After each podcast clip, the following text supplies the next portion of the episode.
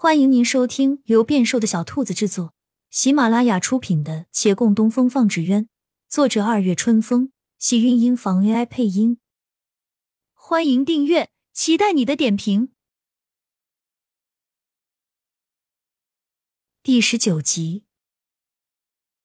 孟寻紧绷着脊背，一口气提起又落，深吸了好几回，才道：“师傅，我我能为你上刀山下火海，在所不惜。”甚至你毫无缘由要我去死，我也不会眨一下眼睛。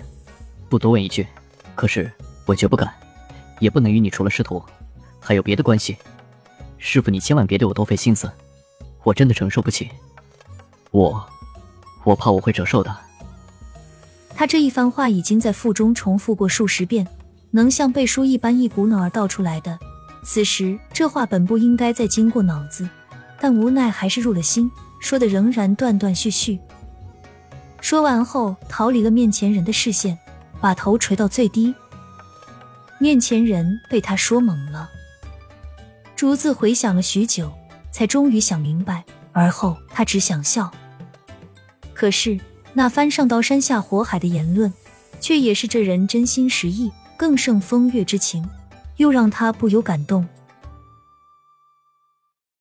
他重重点头，顺手在桌子上抓了什么。决定不笑他，慢慢起身走到他面前，然后轻轻抬臂。孟寻手一紧，连呼吸都不顺畅了。哎呦！孟寻捂着胳膊跳起来。师傅，你为什么打我？那你说，你瞎想什么呢？他举着竹条，不笑他，只打他。我瞎想。孟寻陡然抬头，盯着他，怒目神色。这眼神，他打小看到大，以往只要自己一调皮捣蛋，就能看到。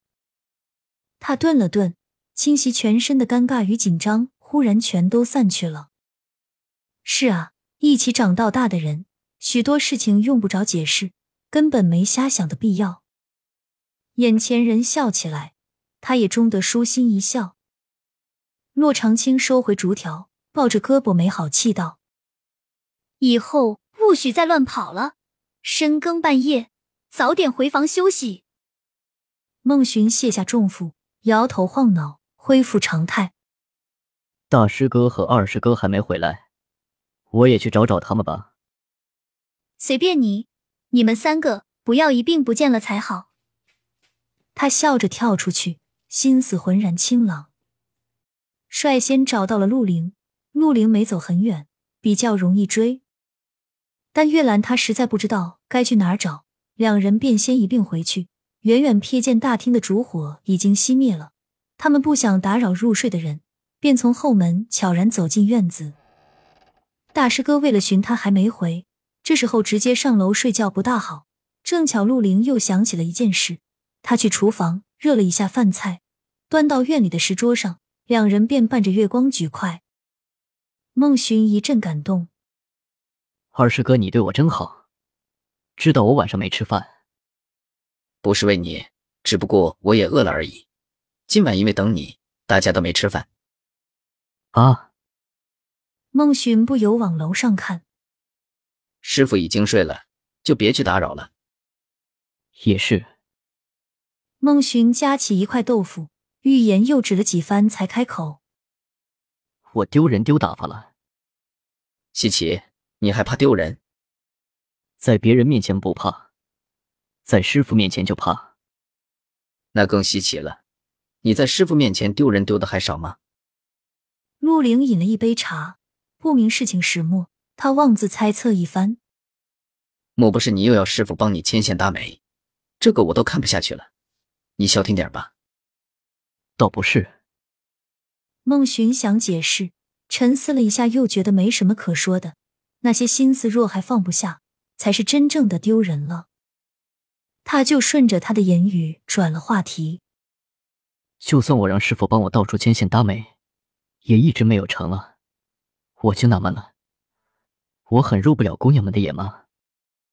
你半点诚意都没有，哪个姑娘敢把一生赌上来？你就不能好好的寻一个人，认真对待吗？可是，万一我认真对待的这个人，到最后成不了怎么办？那我岂不是浪费很多时间？陆凌不可思议的看他，你很着急吗？他沉重的叹口气，犹豫片刻道：“不是着急，是担心。”他往前倾了一些。二师哥，你不知道，前些时候我找街头摆摊算命的那小哥测了个字，你猜怎么着？他说我想求知识终不得，半是孤独已至老。这不应该啊！是啊，你说我这么一个爱热闹的人，怎么受得住孤独终老呢？我必须从现在就开始做打算，赶紧找到另一半再说。我的意思是，陆凌放下茶盏。那算命小哥说出这样的话，以你的脾气，竟然没有掀了他的坛子，这不应该啊！他测字测的很准的，单凭这一个字就算得出我是孤儿。还知道我是被人收养了，全都是正确的。他索性从袖中掏出那张写了字的纸，这纸他一直带在身上。陆凌就着烛火向纸张瞥了一眼，那是一个“寻”字，工工整整，风风雅雅。